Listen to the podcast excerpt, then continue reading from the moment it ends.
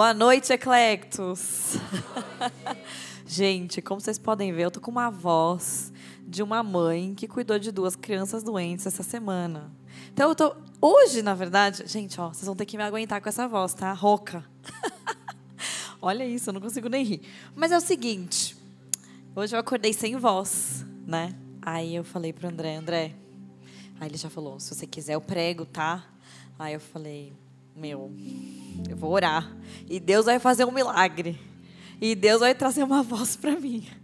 Então, gente, isso aqui já é uma voz. Então, graças, obrigada a Deus. Mas eu só queria compartilhar que às vezes a gente acorda e os nossos planos, eles do nada quase são frustrados, né? Mas Deus, ele pode fazer tudo de novo, ele pode fazer tudo novo. E quando é a vontade dele, é a vontade dele. Amém? O André já roubou meu momento de oração, então vocês já estão orados, já estão com o coração abertos e sensíveis à presença do Senhor, porque esse louvor também foi muito intenso, muito forte, de muita presença. Glória a Deus. Uma salva de palmas para o Alto Monte, para Jesus. Glória a Deus. E eu vou beber bastante água para eu conseguir hidratar e falando. Vamos lá. Deus tem falado muito comigo esses últimos tempos sobre como as ações e algumas ações específicas que a gente rompe, barreiras que a gente rompe físicas aqui nessa terra, elas impactam espiritualmente na nossa vida. A gente sabe que é, tudo que acontece aqui reflete no reino espiritual, né? E o reino espiritual reflete nas nossas vidas. Mas existem marcos e, e digamos assim, shifts na nossa história, quando a gente passa por algumas superações. Quem aqui já passou por algum momento que você fala, nossa, mudou? Eu, assim, uma, é, eu rompi uma barreira na minha vida quando eu, sei lá, passei no vestibular e comecei uma faculdade. Eu rompi uma barreira na minha vida quando eu liberei perdão para aquela pessoa, né? Quando eu conversei, quando eu, né, me arrependi de alguma coisa que eu fiz. Né? E, eu, e, você refletiu no físico, né? Você fez uma ação. Quando eu falo no físico é porque às vezes a gente fala, ah, é porque eu, eu orei e eu orei e eu orei para que Deus enviasse os anjos. E, e oração é essencial, fundamental todo dia, dia e noite. Tá? Jejum também, mas às vezes tem coisas que você precisa dar um passo e se mover para que a coisa aconteça. E às vezes não é tão direto, tá? O que eu vou dar um exemplo, o meu exemplo, tá? Quem aqui correu a maratona Dunamis? Nossa, pouquíssimas pessoas. Não, levanta a mão de novo. Acho que foi 10 pessoas aqui. É isso aí, 10. Eu tô brincando, não sei. Mas quem vai correr? Ainda esse ano vai ter. Mais, nossa, esse lado aqui zerado quase, três. Esse lado aqui tá mais animado. Acho que os grupos estão formados aqui, né? Gente, vamos animar. É um, olha, eu vou falar então da minha experiência, tá?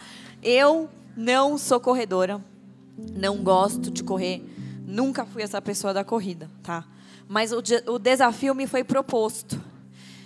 E eu corri. Eu corri. É, eu não corria, na verdade, cinco, eu corri 5 quilômetros e a maratona era de 8. Num percurso, como vocês viram, muitos de vocês, barro, lama, corre no, nas plantações. E eu, nossa, meu, não sei como eu vou fazer isso.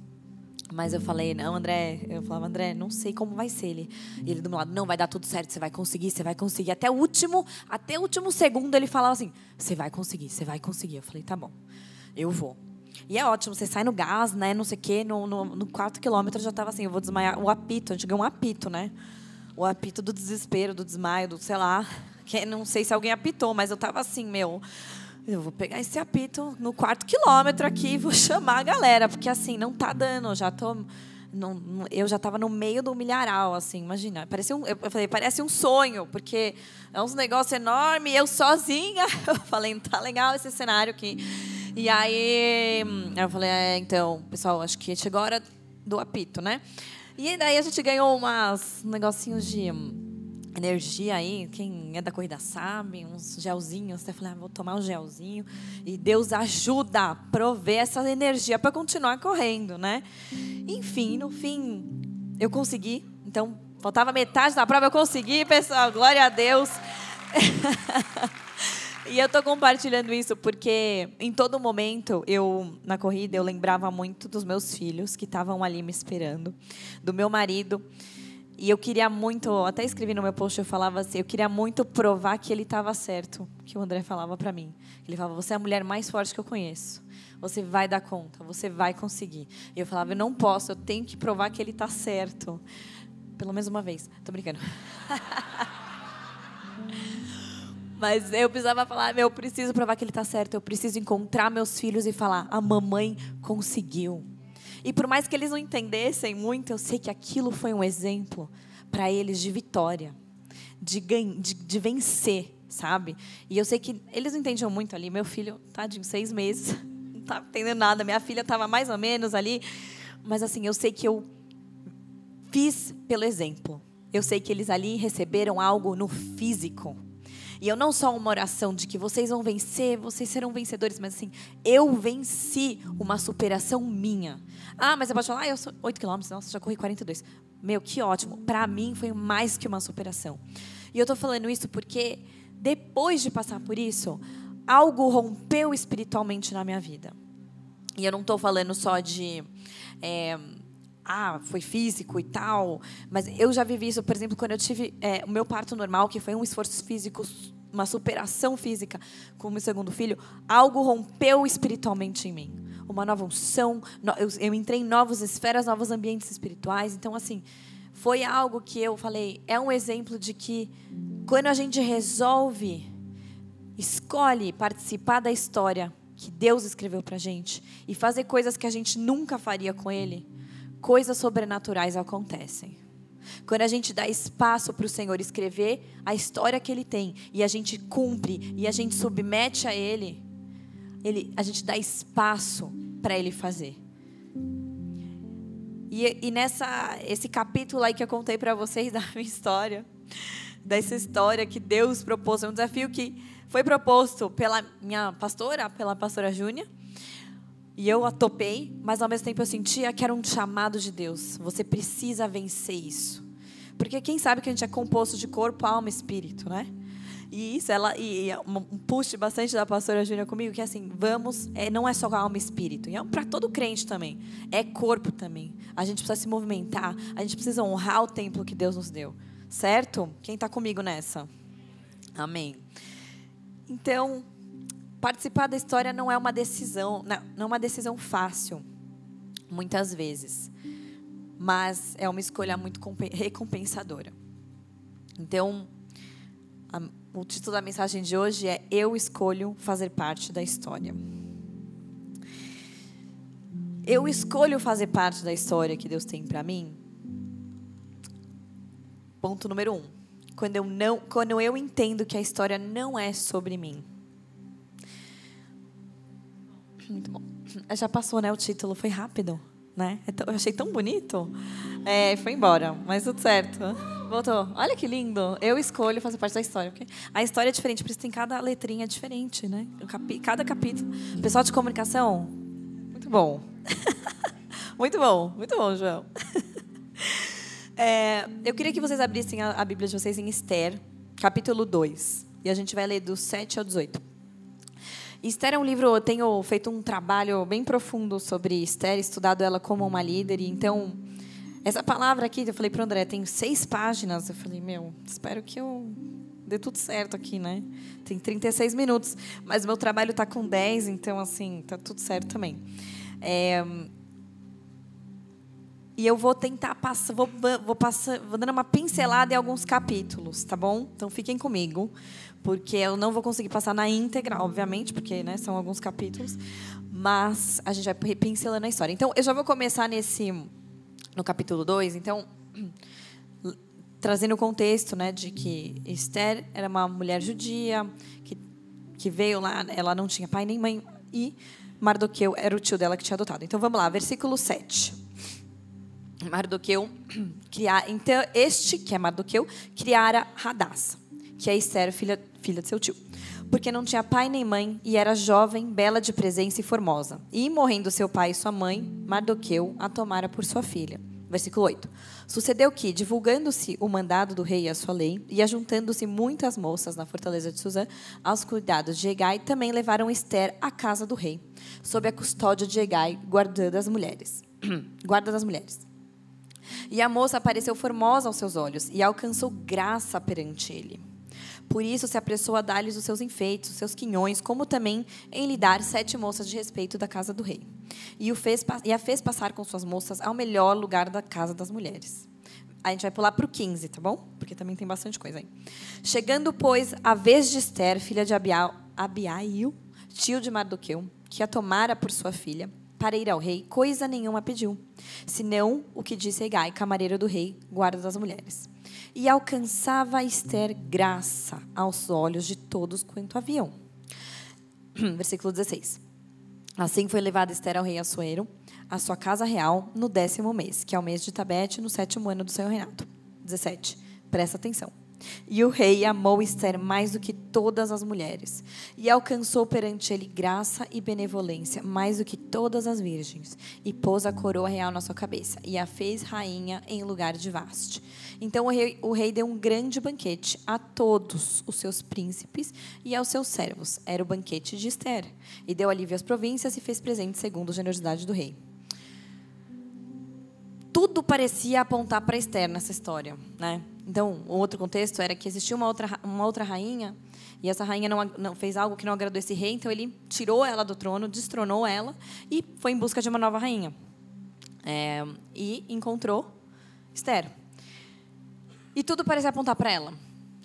Ela achava graça diante de todos, ela era formosa, ela era bonita, ela se destacava dentre, dentre as mulheres. Né? Ela, ela teve algo assim, ela veio do povo judeu, que era aquele povo excluído, um povo que estava em exílio, voltando para Jerusalém. Ela fazia parte dessa, desse povo que não voltou e ficou nesse reinado da Pérsia. E, e, do nada, uma mulher que veio de um povo meio deixado de lado, vira a rainha, ganhando o favor do rei, favor de todos que estavam ali ao redor do reino dele. Aí você fala, nossa, ela é um ser iluminado, né? Quantas vezes eu já escutei alguém falando, nossa, eu sou uma pessoa iluminada, né? Pessoas que não conhecem tanto Jesus, às vezes falam, não, eu sou uma pessoa iluminada. Mas como a gente sabe que é chato viver uma vida só para você? Quem aqui sabe? É muito chato você viver uma vida para o teu próprio umbigo, para a tua própria pessoa. E a gente analisando a história de Esther, a gente, a gente vê, nossa, mas que legal. Por quê? Por que, que ela tinha todo esse favor? Por que, que ela tinha toda essa entrada, essa, essa abertura para o palácio do rei? De um rei que nem era do povo dela. Deus tinha um propósito por trás de tudo isso. E muitas vezes você hoje está se perguntando por quê? Por que talvez eu tenha uma graça especial nesse dom? Por que eu tenho uma graça e talento especial para fazer isso? Por que as pessoas vêm para mim me procurando para falar sobre isso? Talvez você tenha isso hoje. Deus deu uma graça especial para cada um. Se você ainda não descobriu, você vai descobrir a tua. Amém? Esther, e daí eu queria que você, vamos continuar a história. Eu abre agora vai para o capítulo 3. A gente vai ler do versículo 8 ao 13. E Ramã, um homem que achou graça também diante do rei, disse ao rei Assuero: Existe espalhado e dividido entre os povos, em todas as províncias do teu reino, um povo, cujas leis são diferentes das leis de todos os povos, e que não cumpre as leis do rei. E, por isso, não convém ao rei deixá-lo ficar. E aí, no versículo 9, o negócio vai ficando mais tenso ainda. Se bem parecer ao rei, decrete-se que os matem. Eu porei nas mãos dos que fizerem a obra 10 mil talentos de prata, para que entrem nos tesouros do rei. Então tirou o rei da, o anel da sua mão e deu a Amã, filho de Amedata, a Gagita, adversário dos judeus. E disse ao rei Ramã, disse o rei a Ramã, essa prata te é dada como também a esse povo, para fazer deles, fazeres dele o que bem parecer aos seus olhos. Então chamaram os escrivães do rei, no primeiro mês, no dia 13 do mesmo, e confirmaram, e conforme a tudo quanto Amã mandou, se escreve aos príncipes do rei, aos governadores que havia sobre cada província, e aos líderes de cada povo. A cada província, segundo a sua escrita, e a cada povo, segundo a sua língua, em nome do rei Assuero se, escreve, se escreveu, e com o anel, anel do rei se selou. Então, Esther está lá, foi levantada. E nisso, em paralelo, acontece alguma história né, com o tio dela, que eu não li, né, entre, entre, essa, entre Esther se tornar uma rainha e Ramã se levantar, existiu uma história de Mardoqueu. Mardoqueu ele não se prostra a o que eles estão adorando. E Ramã vê isso e fica indignado. E ele fala: como que esse cara não está se submetendo ao nosso, ao que o nosso reinado adora, aquilo que o nosso reinado faz? E aí ele teve a, a brilhante ideia de pedir para o rei exterminar os judeus que estavam nessa província de Suzã. E assim, você vê como o anticristo se levanta. E ele viu isso através de alguém da família de Esther. Então, aquele ataque indireto a Esther, né? Aquilo que Deus tá, a quem Deus está levantando. Então, às vezes você tem um ataque indireto na tua família, talvez é porque Deus está te levantando para fazer algo. E aí a gente começa a entender, né? Em, eu vou, vou abrir em Esther 4, no, no capítulo 4. Já vou adiantar um pouquinho. Então, Ramã, ele decide que ele, ele, E ele não só decide, como ele leva a proposta para o rei. Ele era, ele era um cara que também achou graça diante do rei. Ele leva a proposta para o rei, o rei fala: tá bom, faz o que você quiser. E ele ainda leva assim: dinheiro. Eu vou recompensar quem fizer isso, quem matar os judeus. Eu vou recompensar eles. Então o negócio. E não só ele estava. Era oficial já, porque o rei já tinha selado já, as cartas já estavam sendo enviadas para as províncias, para os governadores. Então, era um decreto que virou real, como se o rei tivesse feito, é, mandado isso. Enquanto do lado do rei tinha, tinha Esther. Então, o inimigo ele é muito sutil, ele é muito sujo. Ele vai se levantar. Às vezes, no meio onde você está, você Deus te levantou para um mercado de trabalho, Deus vai levantar alguém ali também que vai ser aquele. Talvez um cara que vai, vai trazer um incômodo para você, no sentido espiritual. Então, Esther 4, no versículo 7 e 8. Mardoqueu lhe fez saber tudo quanto lhe tinha sucedido, como também a soma exata do dinheiro que Ramã dissera que daria para os tesouros do rei, pelos judeus, para destruí-los. Também lhe deu a cópia da lei escrita que se publicara em Suzã, para os destruir, para que se mostrasse a Esther, e a fizesse saber, e para lhe ordenar que fosse ter com o rei, e lhe pedisse e suplicasse na sua presença pelo povo. Então aqui a gente vê que, eu também andei um pouquinho para frente, Mardoqueu fica indignado. Vai até, na verdade ele nem chega em Esther, vai até um intermediário falar, avisa Esther que isso está acontecendo, pede urgência, pede, pede para que ela entre e suplique ao rei para que isso pare, para que esse, esse mandato seja tirado, para que seja retirado da, das províncias. Então a gente vê que aqui nesse momento aquela graça, aquilo que havia sobre Esther, né, que foi levantado, o seu tio, naquela, quando o tio dela escolhe cria ela, quando o tio ajuda a levantá-la, existe algo, digamos assim, a conta chega, a conta chega para Esther, né, da, dessa graça que ela vem experimentando, dessa graça que existe sobre a vida dela. E uma hora assim, tipo, aí veio uma cobrança. Agora eu entendi. Por quê? Por que, que Esther tinha isso? Por que que, como eu falei no, no ponto 1, um, quando a gente entende que a história não é sobre a gente. Porque tudo parecia apontar para Esther. O foco dos holofotes estava nela. Só que aquilo que ela veio fazer não era sobre ela. Então, nesse versículo fica muito claro sobre isso. E é uma coisa que talvez eu queria que você pensasse em que momento da sua caminhada com Jesus você entendeu que não era sobre você. Eu queria que você pensasse agora em que momento de verdade, eu queria que você parasse alguns segundinhos para pensar. Em que momento foi que, na tua caminhada, você entendeu? Não era sobre mim, não é. Eu não estou vivendo, eu não estou cumprindo, eu não estou fazendo o que eu estou fazendo para o meu benefício. Deus não está me colocando onde eu estou para o meu próprio benefício apenas. Eu vou te falar. Eu percebi isso quando eu comecei a sonhar sonhos que não eram meus, que eram de Deus como, por exemplo, vir para o ministério. falei, não, não, não, não, não, não. Quando André, a gente, vocês já sabem essa história. Quando André me veio com a história de que, não, o, o, o pastor Eri está chamando a gente para assumir o Vox. Eu falei, não, não, não, não, não. Você não está entendendo. Eu não tenho, eu não tenho palavra para ministério. Eu tenho palavra para o mercado de trabalho. Deus me deu dons e talentos, e Deus me colocou aqui, me deu posições, e é isso que eu sonhei, é isso que eu estou fazendo. Mas aí Deus fala, Deus, daí o Espírito Santo aqui, aquela voz, você fala, não, não, não, não, não, não. Daí o Espírito Santo falando, você fala, tá bom, é verdade. Mas assim, aí eu fui entendendo que eu preciso começar a sonhar os sonhos que Ele tem para mim. E nesse momento eu entendi que a história não era sobre mim. Não era sobre o meu sucesso profissional. Tanto que Deus pediu para eu largar 10 anos de mercado corporativo para sair e ter meus filhos. Para viver com o André, não trabalhar, não ter meus ganhos, mas trabalhar em casa, para viver de ministério, para viver no ministério. Aí eu entendi que a história não é sobre mim. Então pensa, talvez você esteja nesse momento ouvindo pela primeira vez que a história não é sobre você. Talvez seja agora.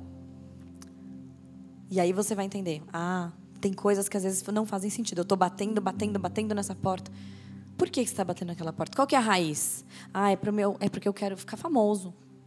Mas é o que Deus sonha para você? Talvez não. A gente precisa começar a alinhar os nossos corações. E sempre foi uma oração que eu fazia. Deus, eu quero sonhar os teus sonhos. Eu quero viver os sonhos que o Senhor tem para mim. Porque eu cansei de bater a minha cabeça na parede. Eu não quero ficar sonhando aquilo que eu criei na minha cabeça. Eu quero, eu quero sonhar aquilo que o Senhor tem para mim. Porque Ele tem sonhos para você. Você precisa saber, você precisa perguntar. E quando eu tive filhos, então multiplicou por mil, né? Porque daí você entende que não é sobre você mesmo. Quem aqui tem filho? Quem aqui é pai, mãe? Poucos, mas. Ai, mais serão, aqui na Cletis, mais pais serão, sairão mães e pais. Mas, mas é isso, assim. Quando eu também estava na corrida, que eu contei para vocês, quando eu estava correndo, eu não estava correndo por mim. Eu não estava correndo por um benefício próprio meu. Óbvio, vai ter um impacto na minha vida. Teve, mas não era por mim a minha linha de chegada, eu não pensava em eu, olha eu aqui ganhando a medalha. Eu pensava, eu quero que meus filhos vejam, porque eu quero que eles sejam inspirados a vencer. Não era por mim. Como não é por mim que eu tô aqui. Por mim eu estava bem longe. Se eu fosse escolher escrever a minha história, eu não estava aqui. Mas Deus me chamou. E eu entendi que não é sobre o meu próprio umbigo, não é sobre a minha própria vida, é sobre a minha própria história. Porque é miserável uma vida que se vive só para si mesmo. É miserável o homem que só vive, ai, eu vou viver para mim, para os meus planos, para aquilo que eu quero. Ter filhos, não quero. Tudo bem. Não, não está tudo bem. não está tudo bem. Porque Deus nos chama para constituir família. Eu não vou entrar nesse mérito, mas um dia eu vou aqui.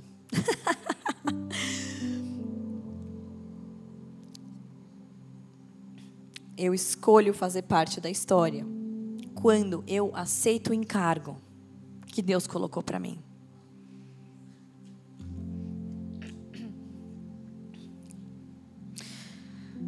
E vamos continuar. No capítulo 4, versículo 9. Veio, pois, Atá e fez saber a Esther as palavras de Mardoqueu. Então falou Esther a Ratá, mandando dizer a Mardoqueu. Versículo 11, muito, muito importante. Todos os servos do rei e o povo das províncias do rei bem sabem que todo homem ou mulher que chegar ao rei no pátio interior sem ser chamado, não há senão uma, não há senão uma sentença a de morte. Salvo se o rei estender para ele o cetro de ouro para que viva e eu, nesses 30 dias, não tenho sido chamado para ir ao rei, não tenho sido chamada para ir ao rei. E daí foram e fizeram saber Mardoqueu as palavras de Esther. Então Mardoqueu mandou que respondesse a Esther: Não imagines no seu íntimo que por estares na casa do rei escaparás só tu entre os judeus. Não acha que você vai escapar. Porque se de todo te calares nesse tempo, socorro e livramento de outra parte sairá para os judeus mas tu e a casa do teu pai perecereis. A quem sabe, se para tal tempo como este chegaste a este reino. Então disse a Esther que tornasse a dizer a Mardoqueu: Vai, ajunta todos os judeus que se acharem em Suzã e jejuai por mim, e não comais nem bebais por três dias, nem de dia, nem de noite, e eu e as minhas servas também assim jejuaremos. E assim irei ter com o rei, ainda que não seja segundo a lei. E se perecer, pereci. Então Mardoqueu foi e fez conforme quanto Esther lhe ordenou. Cara, essa é a parte que eu mais gosto da história. Porque no versículo 11, aquela mulher que experimentou toda aquela graça, que teve as portas todas escancaradas para ela, que do nada estava de um dia para o outro na casa lá com o povo judeu e do outro lado estava no, no outro dia estava no palácio. Experimentou graça atrás de graça. Ela, na hora que ela escuta que o povo dela está sendo assim convocado para ontem, o povo dela estavam convocando para matar o povo dela, assim, urgente. Ela fala: mas peraí, peraí, peraí. Eu sou muito certinha de acordo com a lei. Eu não posso estar diante do rei. Se eu estiver, eu posso morrer. Assim, não tenho previsão para os próximos 30 dias. Aí que Mardoqueu né, volta a mensagem, né, pombo correio, volta para Mardoqueu e Mardoqueu fala, mas, mas tá, eu acho que você não está entendendo, Esther. É, você acha que você vai, ser, vai se livrar disso por ser por estar do lado do rei? Você é judia também. Você também é, você também cabe dentro dessa lei. E aí, quando a, aquela frase que a gente fala tão, quem sabe não foi você para um tempo como esse, tão romântico, né? Na verdade, foi em tom de bronca que Mardoqueu falou para ela. Em confronto. Querida, você tá aí por quê? Você tá aí, você tá, acha que você está fazendo o que aí? E se você não, se você se calar, Deus vai levantar alguém para livrar o povo. É sensacional isso que Mardoqueu fala, um tapa na cara. Um tapa bem dado. Eclectos, queridos ecle dos eclectors que estão aqui. A história vai acontecer com ou sem você. É você quem escolhe fazer parte disso. É você quem escolhe. É você quem escolhe. E, e principalmente quem aqui da Zion sabe que a gente está assim. Velocidade da luz aqui. Trem bala. Vai, vai, vai. É, quem chegou já, já entra no trem. Vai, já vai pro. Faz o processo raiz, é peniel, é peniel não é mais. É, é, é raízes, enfim. e vai, e acelera, e participa. Nanana. E, cara, é o seguinte: se você quer viver um evangelho confortável na sua casa, tá sábado aqui custa muito para você, meu querido, vá em paz. O que a gente está falando aqui, eu não quero viver um evangelho confortável. Aqui na Zion, no Eclectus, a gente não vive um evangelho confortável. Sabe por quê? Porque quem está aqui está escolhendo fazer parte da história. E é uma escolha, é uma opção. Eu posso, posso muito bem ir embora e viver, no, ficar no meu sofá assistindo filme. No sábado à noite. Confesso que há uns anos atrás era o que eu mais queria. Falar para o André: André, estou sacrificando meu sábado à noite. É o filé mignon da minha semana, cara. Eu tô lá no Vox, eu falava exatamente isso para ele. Eu falava, não aguento. Eu só queria poder ir no cinema. Mas não, a gente vai lá. Juro. Até que Deus me falou assim: Cara, é uma escolha. É uma escolha. Você quer? Você quer pertencer ao que eu estou escrevendo agora, nesse momento? É sacrifício atrás de sacrifício, gente. Mas eu nunca vivi uma vida tão recompensadora como eu estou vivendo agora. Eu nunca vivi uma vida com tanta graça como eu estou vivendo nesse tempo de hoje. Custa, custa muito. Vou te falar, hoje acordei. Podia tá, não podia estar tá aqui hoje. Podia ter mandado o André porque eu acordei sem voz. Juro, sem voz, muito frustrada.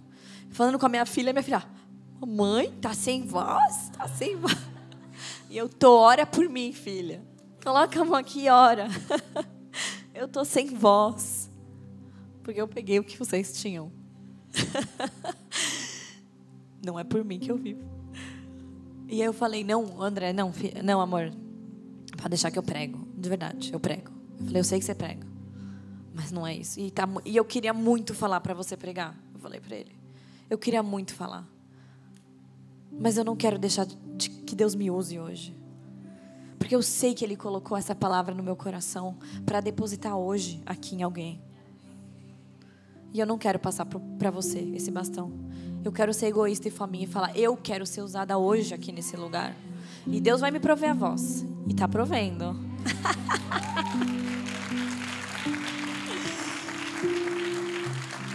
Cara, é sobre assim. Eu tenho todas as desculpas. Você tem as desculpas para não fazer o que você precisa fazer. Esther tinha desculpa, cara. Eu vou morrer. Tipo, está colocando na minha cabeça. Não estou colocando minhas joias, meu palácio, minhas roupas, minhas servas, eu estou colocando o meu pescoço. Porque perante a lei eu não posso estar na, na presença do rei, muito menos pedir alguma coisa para ele. É isso. E, e eu vou te falar, não tem nada mais incrível do que você viver nesse, nesse limite. É cansativo. Eu falei para André. Eu vou falar aqui. Vulnerável de novo. Eu falei para André no, no domingo. Nem sei, é, é tanta coisa. O André fez retiro raízes dois fins de semana atrás. Aí no sábado, domingo, ele pregou. Nem lembro se você pregou. O que, que aconteceu? Mas eu, eu falei assim: para mim, tem vezes que custa muito caro. O ministério está custando muito caro. E é difícil. É difícil. Eu choro porque às vezes fico sozinha com as crianças. Eu queria ter o André comigo. Mas eu sei o que eu estou sacrificando. Eu sei que o preço que eu estou pagando está sendo investido em vidas. Para ele, o preço que eu estou pagando é alto. E o preço que às vezes você está pagando também é alto. Ou que você talvez precise pagar. Mas você vai andar num, num.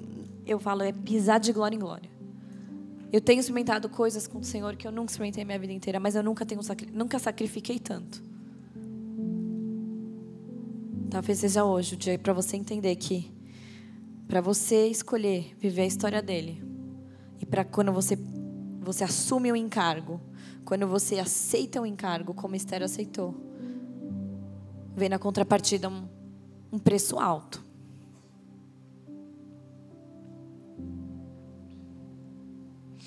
Resiliência. A palavra que eu aprendi. Talvez a, a palavra dos últimos anos, resiliência. Em Mateus 26, 39. Você pode abrir a tua Bíblia, mas eu já vou lendo, tá? Jesus fala. Prostrou-se. Jesus fala, não. Está acontecendo com Jesus no caso. Ele prostrou-se com o rosto em terra e orou: Meu pai, se for possível, afasta de mim este cálice.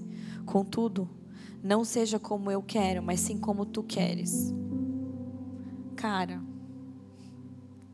a gente tem orado isso.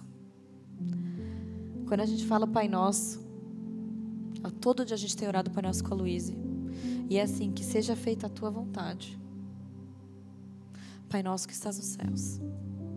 Que seja feita a tua vontade, assim na terra como nos céus. É uma oração tão comum.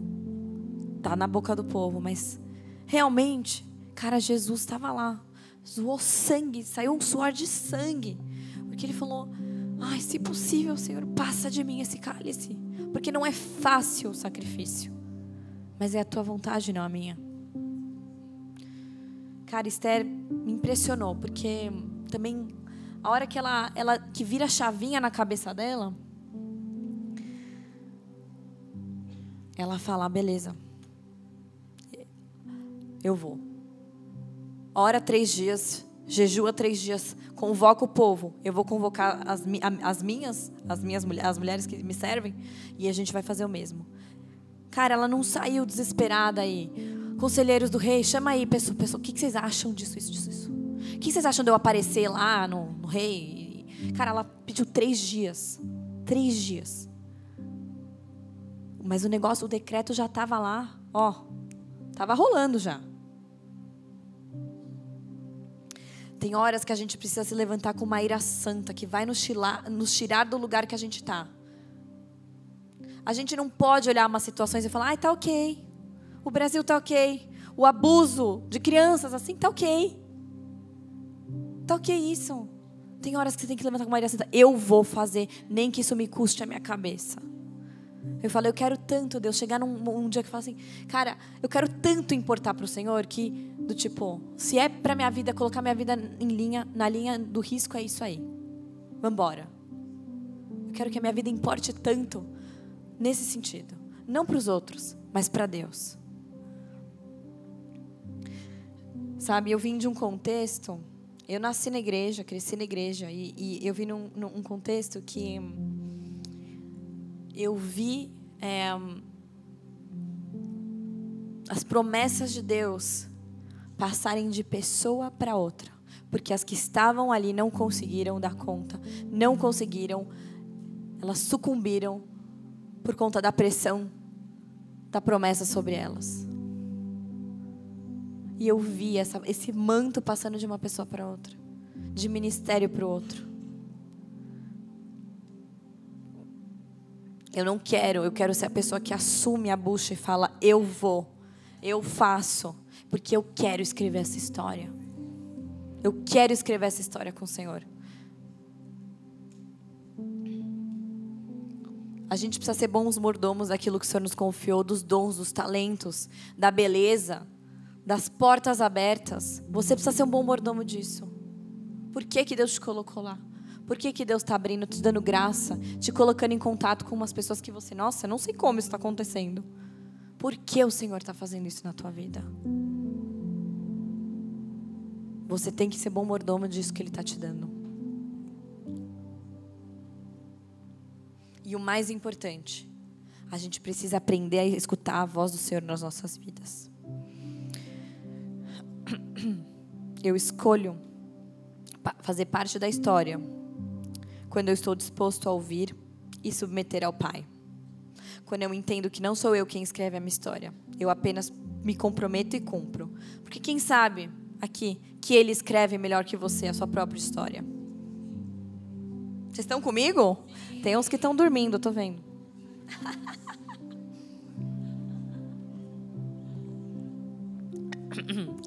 Vamos lá no versículo 16. De novo, vai, ajunta todos os judeus que se acharem em Suzã e jejuai por mim, e não comais nem bebais por três dias, nem de dia, nem de noite. Eu e as minhas servas também assim jejuaremos. E assim irei ter com o rei, ainda que não seja segundo a lei. E se perecer, pereci. Eu falei isso, né?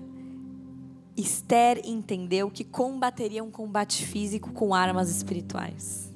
Eu acho isso genial.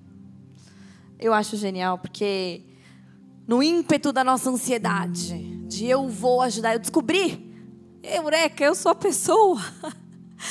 Eu vou lá, eu vou pegar minhas armas aqui e eu vou pegar e conquistar e vou xingar muito no Twitter e vou e fazer. Quem pegou xingar muito no Twitter? Poucos, poucos, poucos são eclectors. Mas eu vou, eu vou atrás, eu vou combater. Ah, eu não posso deixar isso acontecer. E a gente fala, tá, mas Cara, quais são as armas que você tem na tua mão? 2 Coríntios 10, do versículo 4 e 5. Pode abrir. E não sou eu que estou falando, é a Bíblia.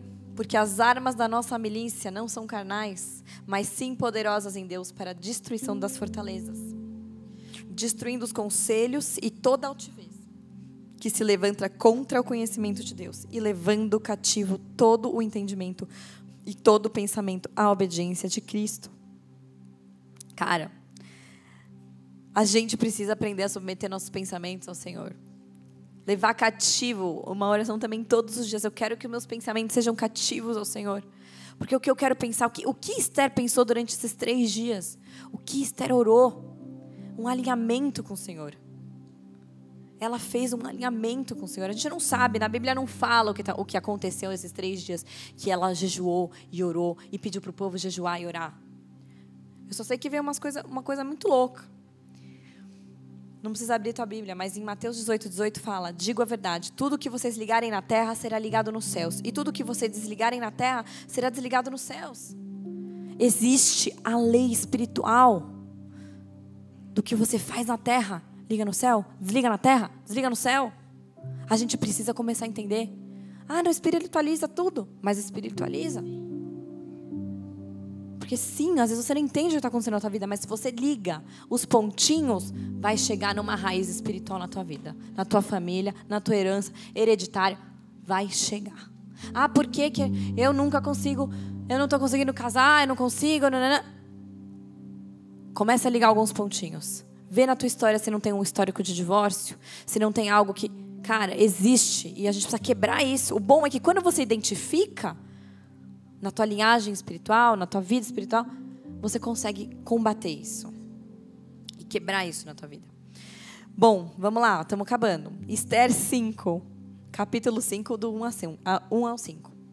Sucedeu, pois, que o terceiro dia no terceiro dia, Esther se vestiu com trajes reais e se pôs no pátio interior da casa do rei, defronte do aposento do rei. E o rei estava sentado sobre o seu trono real na casa real, defronte da porta do aposento. E sucedeu que, vendo a rainha Esther, que estava no pátio, ela alcançou graça aos seus olhos. De novo, alcançou graça. O rei estendeu para Esther o cetro de ouro que tinha na sua mão, e Esther chegou e tocou a ponta do cetro. Então o rei lhe disse: O que queres, rainha? Rainha Esther, o qual é a tua petição? Até metade do reino se te dará. E disse Esther: Se parecer bem ao rei, venha hoje com Ramã ao banquete que lhe tenho preparado. Então disse o rei: Fazei apressar a Ramã para que, ele, para, para que se atenda ao desejo de Esther. Vindo, pois, o rei Ramã ao banquete que Esther tinha preparado. Eu acho uma plena insanidade no meio de, do que ela estava vivendo, ela chamar para sentar e fazer um banquete com o inimigo. Não é? Preparas uma mesa perante o meu inimigo? Na presença do meu inimigo, unges a minha cabeça com óleo e meu cálice transborda. Quem sabe de onde vem isso? Muito bom, pessoal. Tá, passou, passou. 10. 10.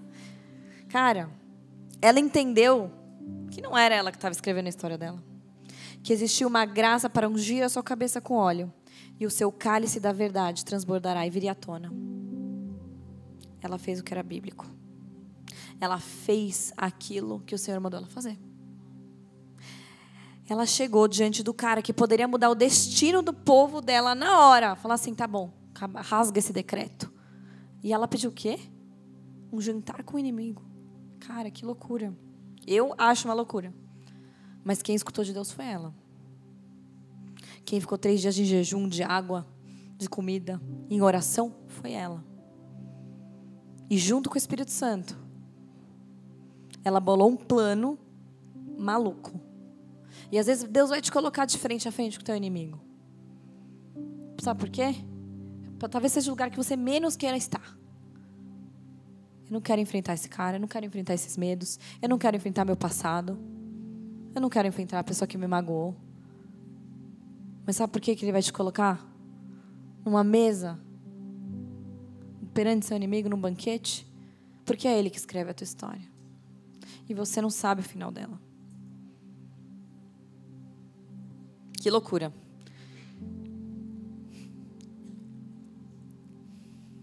Por que, que Esther precisava? Com todos esses acessos, graça, favor, carta branca. O, carta, o, o rei falou para ela assim: Você tem metade do meu reino, metade é teu, o que, que você quer? Me fala. Um jantar com o inimigo, com um cara que está querendo matar todo mundo, do meu povo, que arranjou briga com o meu tio, o único parente que ela tinha. A resposta está em Esther 6, capítulo 6, do versículo 1 ao 3. Naquela mesma noite fugiu o sono do rei, então mandou trazer o livro de registro das crônicas, as quais se leram diante do rei.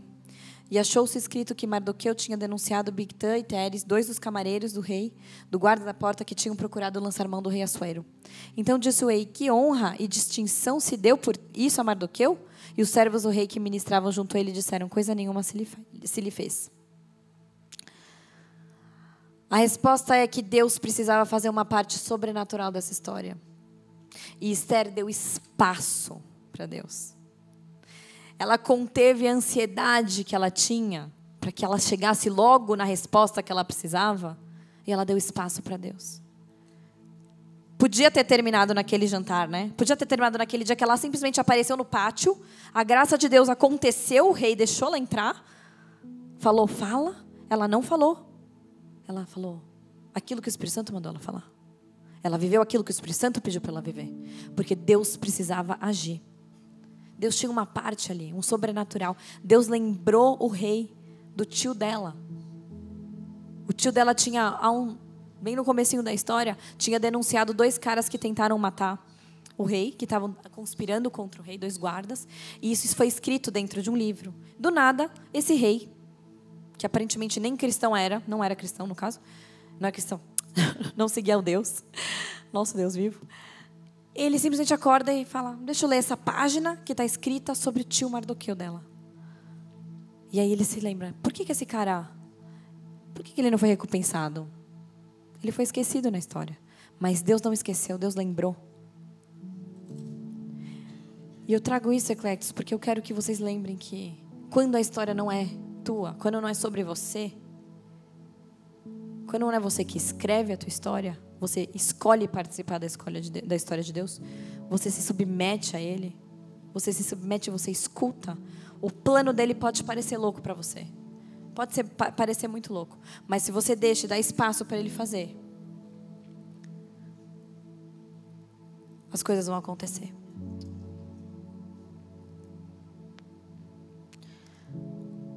Depois de algum. No, no capítulo 7, é, Esther fala.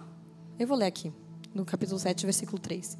Então respondeu a rainha Esther e disse: Se, ó rei, achei graça aos teus olhos, e se bem parecer, ó rei, dê-se minha, minha vida como petição, e o meu povo como meu desejo, porque fomos vendidos, eu e o meu povo, para nos destruírem, matarem e aniquilarem de vez. Se ainda por servos e por servas nos vendessem, calar-me-ia ainda que o opressor não poderia ter compensado a perda do rei. Então falou o rei Assuero à rainha Esther: Quem é esse? E onde está esse cujo coração instigou a assim fazer? E disse Esther: O homem opressor é o inimigo, e este é Ramã. Então Amã se perturbou perante o rei e a rainha. Cara, depois de alguns dias, finalmente o desejo de Esther se atendeu. O pedido clamado pelo seu tio Mardoqueu foi atendido. E se ela tivesse feito antes? E se ela tivesse falado antes, queimado a largada? E se o rei não, sou, não soubesse quem era Mardoqueu? Existem chaves na nossa vida que a gente precisa confiar a Ele. Por isso que eu falei aquele versículo da gente submeter os nossos pensamentos ao Senhor, porque as nossas ansiedades têm que ser submetidas a Ele. Aqueles pensamentos de que, ah, mas isso não está fazendo sentido, tem que ser submetido a Ele. Porque Ele tem que guiar você. Ele tem que trazer a verdade sobre a tua vida, Clectus. Porque a história não é sobre você. E talvez seja incômodo mesmo. É difícil você entender. É difícil você viver um estilo de vida que não é sobre as minhas vontades. Principalmente nos dias de hoje. Sobre o que eu quero, os caminhos que eu quero seguir. A vida que eu quero trilhar. Os milhões que eu vou conseguir. Na força, na força do meu braço.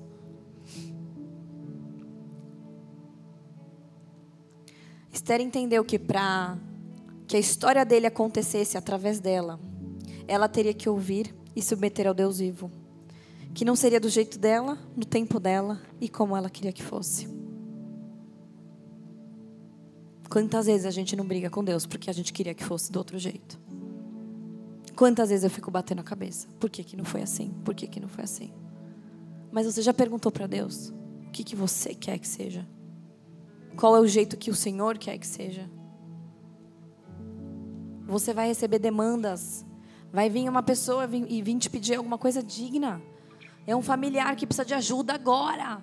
Ajuda agora. Como assim? Para e ora. Porque o teu dinheiro não é teu. Não estou falando para você ser egoísta. Estou falando que a tua vida, a partir do momento que você entregou para Deus, ela é de Deus teu dinheiro, teu recurso, tua família, são de Deus. Não é, não é uma coisa de não seja generoso. A questão é: você orou para Deus sobre ajudar alguém? Você orou? Você teve resposta sobre isso? Às vezes a gente vai no ímpeto de ajudar alguém e de, ah, não, eu vou fazer. E você vira o Deus daquela pessoa, você intermedia a relação de Deus. Talvez Esther, se ela fosse no ímpeto de fazer, ela ia intermediar a um romper que deveria, deveria acontecer na vida de Mardoqueu, que virou, no caso, contra Ramã, que estava tentando contra o povo. Ele fez uma forca, tem um paralelo da história que ele fez uma forca, ele construiu uma forca para enforcar o tio dela, Mardoqueu. O que aconteceu? No fim, quem foi enforcado foi ele. Porque a história se reverteu, porque teve intervenção divina. Queria que vocês ficassem de pé agora.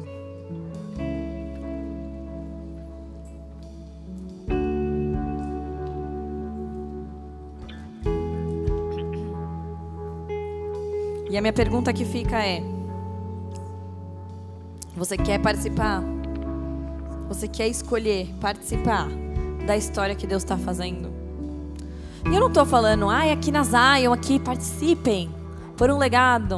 Não, não, não estou fazendo apelo de. Eu estou falando da história que Deus te chamou para participar.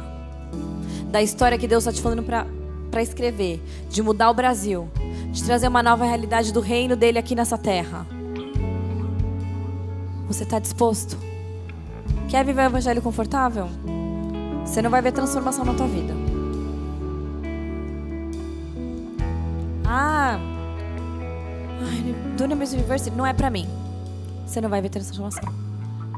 Não tô falando que você tem que não tem que participar. Eu tô falando assim, tem essa ira. O que, que Deus colocou no teu coração? Eu vou mirar tanto que eu vou transformar.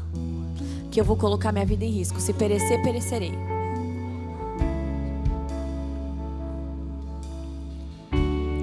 Talvez é uma rota diferente, mais intensa, mais sacrificial. Mas pode ter certeza que será mais recompensador. Eu tô falando porque eu tô vivendo. Hoje, pessoas precisam parar de entender que elas são o centro de suas vidas e entender que não é sobre elas. Hoje, pessoas aqui precisam saber, precisam parar de arranjar desculpa e aceitar o encargo. Hoje, pessoas que estão aqui precisam parar de falar, fazer um jejum de três dias, ouvir e submeter. Talvez o plano mais óbvio para você seja já sair falando, fazendo. Mas às vezes Deus quer que você pare três dias da tua vida, convoque um jejum com aquelas pessoas que precisam, que são pessoas que você confia, para que Deus te dê a direção. Não é óbvio, às vezes não é óbvio. O que seria óbvio? Esther chegar e falar: Rei, hey, por favor, rasga esse decreto. Não era isso. Deus fez um caminho, uma rota um pouco maior, demorou um pouquinho mais, mas chegou lá e chegou com glória, porque derrubou o inimigo com glória desmascarou Amã com glória. Feche seus olhos agora. Começa a sondar o teu coração. Quem é você nessa história? Quem é você? Que capítulo hoje que você precisa mudar? Talvez hoje seja a noite que você vai falar: é isso, eu entendi. Eu preciso voltar para o começo. Eu preciso parar de fazer tudo girar em torno de mim. É miserável uma vida que se gira em torno de você mesmo. É miserável. Vou te falar, você está vivendo uma vida miserável. E talvez no fundo você nem, nem queira reconhecer isso. Ah, minha vida está ótima. Você vive sozinho. Essa é a tua realidade. Quem vive para si mesmo vive sozinho. Você é a pessoa que precisa parar de dar desculpa para Deus. Eu sei que você tem as desculpas. Ah, mas eu não consigo falar. Ah, mas eu não sou apto. Ah, mas eu sou isso. Ah, mas eu sou aquilo. Ah, mas Deus não me deu recurso. Para de falar isso. Deus me dá o plano. Deus deu o plano para Esther. Ela tinha as desculpas. Ela vestiu a camisa do encargo e falou: Me dá, eu faço. Agora Deus me dá um plano. Me dá um plano. Talvez você esteja num nível da tua vida que você não pode errar. Esther não podia errar, meu amigo. Esther não podia errar. Era a bala de prata dela ali. Mas sabe o que, que você faz quando você não pode errar? Jejum e ora. Desliga dos céus. A tua resposta está no céu. Você desliga dos céus e traz para a terra. Cara, tem gente com mente muito cética aqui.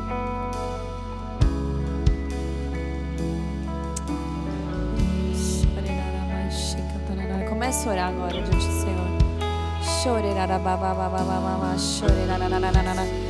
Senhor, nessa hora quebramos agora o ceticismo de mente, Pai. Quebramos agora toda a mente cética nesse lugar. Pessoas que estão duvidando da tua presença, da tua realidade, Senhor. O céu e o mundo espiritual é muito mais real daquilo que os seus olhos podem ver nessa sala, querido. É muito maior. É muito mais real. Chore babá, chocantarará. Chore babá. Começa a orar em línguas nessa hora. Vamos romper. Vamos romper.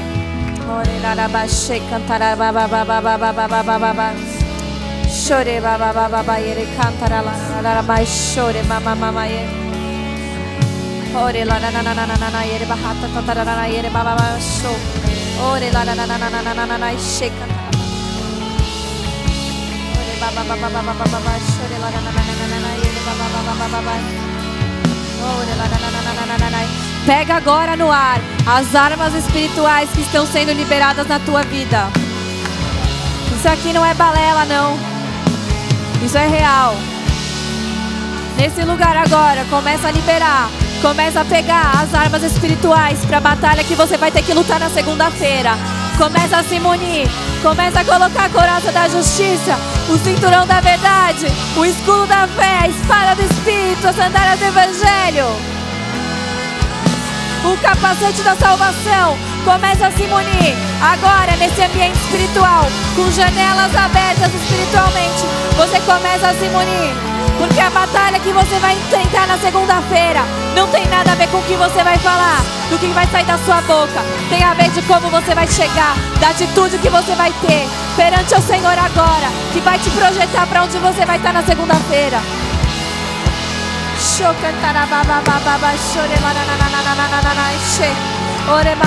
Senhor, quebramos agora com a desesperança, Senhor. Quebramos agora com a desesperança, pensamentos de desesperança, Senhor. Chore baba baba baba chica tararararara ere mama. Ore lararararara. Declaro coragem, coragem para assumir o encargo, Senhor.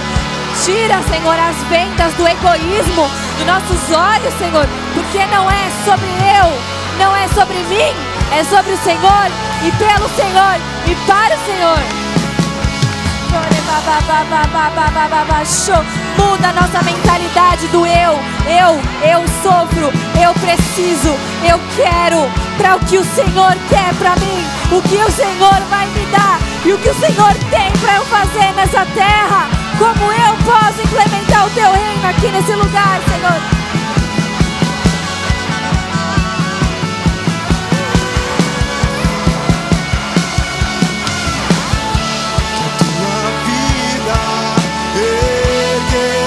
Exército, que o seu espírito se levante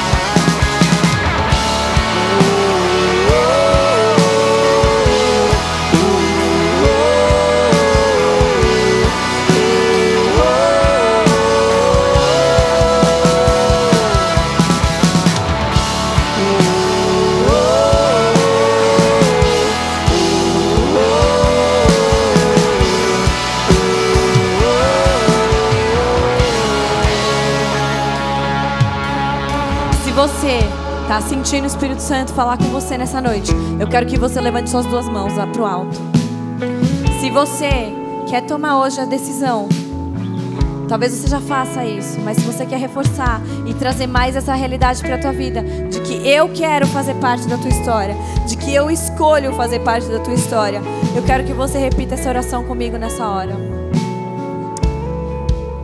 Senhor, eu quero fazer parte da tua história. Eu não quero que outra pessoa faça o que o Senhor reservou para mim.